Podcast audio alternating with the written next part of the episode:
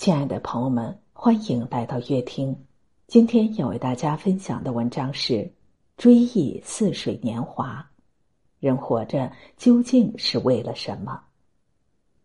网上看过一个榜单，列出最脍炙人口却又最难读懂的七本世界级名著。除了中国的四大经典名著，便是国外的《百年孤独》《尤利西斯》和《追忆似水年华》。马塞尔·普鲁斯特的《追忆似水年华》号称是二十世纪世界文学史上最伟大的小说之一。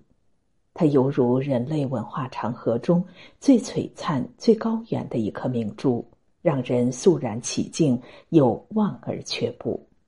然而，当你耐下心来读一读此书，你的平凡人生也许就多了一种淬炼，多了一份诗意。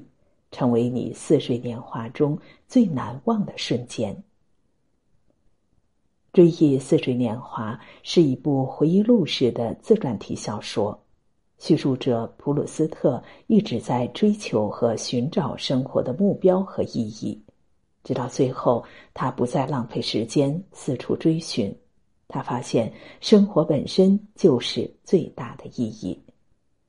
有一次，他吃到一种在茶水里浸泡过的小饼。具体来说，就在勺子碰到上颚的那一刻，奇妙的事情发生了，一种美不可言的快感传遍我全身，使我感到超然升华，但又不解其缘由。这种快感立即使我对人生的沧桑无动于衷，对人生的横祸泰然处之。对幻景般的生命毫不在乎。这块小点心的气味和滋味是那么久远又熟悉，让他想起童年时在姨妈家品尝过的味道，而在那里度过的美好岁月，在脑海中像闪电般一幕幕回放。正如他感叹：“人在物丧，昔日的一切荡然无存。”唯有气味和滋味还长久留存，尽管更微弱，却更坚韧、更忠诚，犹如灵魂，在万物的废墟上，让人们去回想、去等待、去盼望。而那天，主人公受邀去盖芒特公馆，踏进大院之后，因为胡乱想的心事，没在意身边开过的汽车。快速躲闪的时候，不小心踩到凹凸不平的铺路石上。在此之前，他还在为其他事心怀忧虑。可是，当踉跄后退，踩到凹凸不平的石块儿那一刻，他破颜而笑，心中顿时转悲为喜。这种微妙的感受，更让他回想起人生不同时期破颜而笑的时刻。比如那次，仆人轻手轻脚进来，原本为了不发出声音，结果弄巧成拙，把羹匙和盘子碰得嘣嘣作响。这种乒乓作响让他回想起曾经乘火车行驶在旅途中，在一座小树林前的车站，看到一名工人用榔头敲打车轮进行检查，那清脆的声响，静寂的回音。如此，他情不自禁的陷入了美好的遐想，如同发现记忆中遗失的珍宝。谁说逝去的日子一去不复返？当你真正拥有过，记忆将带领你让某一刻昨日重现。那重逢的感觉，就像一杯老酒，就像曾经的老友，那么熟悉。永远不会因为岁月的流逝而在心头褪色。正如作者所说，我们看到某样东西会感到愉悦，并不是因为这件东西本身，一定是因为它引起一段关于美好感受的回忆。周星驰执导的电影《西游降魔篇》。女主的名字段小姐，正是来源于他对已逝的女友罗慧娟的怀念。多年前，他俩一起拍摄影片，罗慧娟扮演的就是周星驰的夫人段小姐。多年以后，影片里的一句歌词，他也执意改成“从前直到现在，爱还在”。而童年时的我，每晚入睡，父亲总在我前额印下小啄般的亲吻，他那嘟嘟的嘴唇和温暖的气息，至今还清晰记得。电影《寻梦环游记》有句台词：“生命的终点不是死亡，而是遗忘。”岁月可以流走，回忆却刻在心头。我们朦胧的初恋，悠悠的乡愁，还有家乡的特产，妈妈的拿手菜，这些感觉永远还在，这些日子也从未黯淡。只要真正的活过、付出过、感受过，被记住的日子就成了生命的永恒。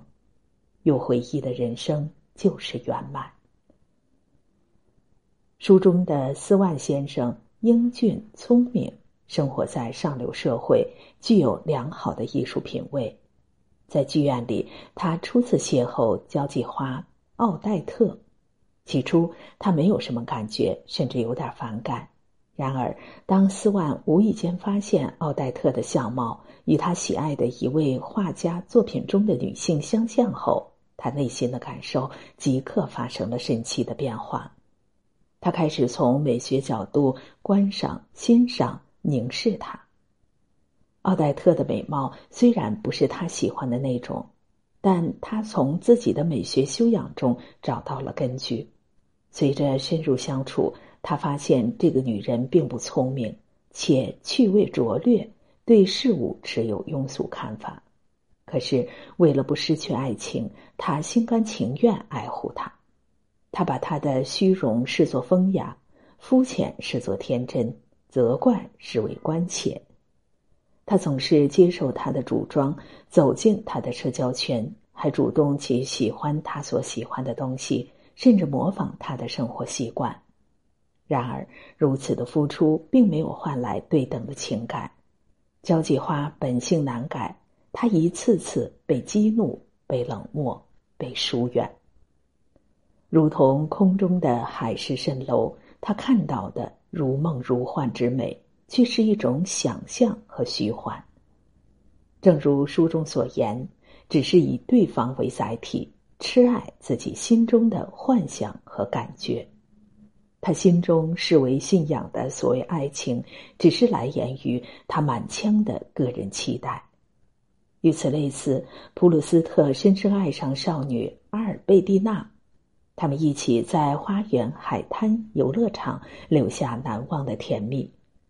可当真正拥她为妻后，他却痛苦的发现，对方和一位女伴儿有着过于亲密的关系。嫉妒、猜疑、无助，像毒蛇一样无时无刻缠绕着普鲁斯特的心。他想完全拥有她，却无法限制她；他想离开她，却无法痛下决心。他千方百计想彻底、真正的纠正他，直到最后，他用囚禁的方式阻止他变态的心理、外溢的情感。可是，感情又怎么能通过极端的方式强求呢？最终，他留下一张字条，消失在他的面前。当再次听到他的名字，他已因骑马不慎而摔死了。然而，即便伊人已逝，刻骨的嫉妒之火在普鲁斯特的内心却从未熄灭。一直处于敏感而纠结状态的他，甚至在某一瞬间还在试图找寻自己值得被爱的证据。斯万的爱而不得与普鲁斯特的泥足深陷，这两份爱情互为镜像，却又殊途同归。他们的爱，与其说是爱人，更不如说是爱己。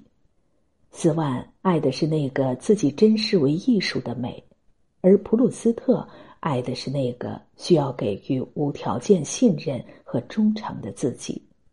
生活中总有这样的人，这样的爱情。每一个人都用力去爱，结果却都在爱的征途上屡屡碰壁，遍体鳞伤。这样的爱越是深沉，越是折磨人，因为只要没有找寻到那个契合你的真正审美，没法验证到那个属于你的真正价值和归属感，你就无法真正理解和欣赏别人。爱恨纠结的根源只是你没有真正发现和接纳你自己。正如痛定思痛后的普鲁斯特终于醒悟，爱情是一种错觉，我们爱的不是一个人，而是一个人带给我们的感觉。真正的爱情是通过对方看见自己，活出自己。当你真正爱自己，才能自由的爱别人，爱情才属于你。朋友们，这篇文章上半部分的内容就为大家分享到这里。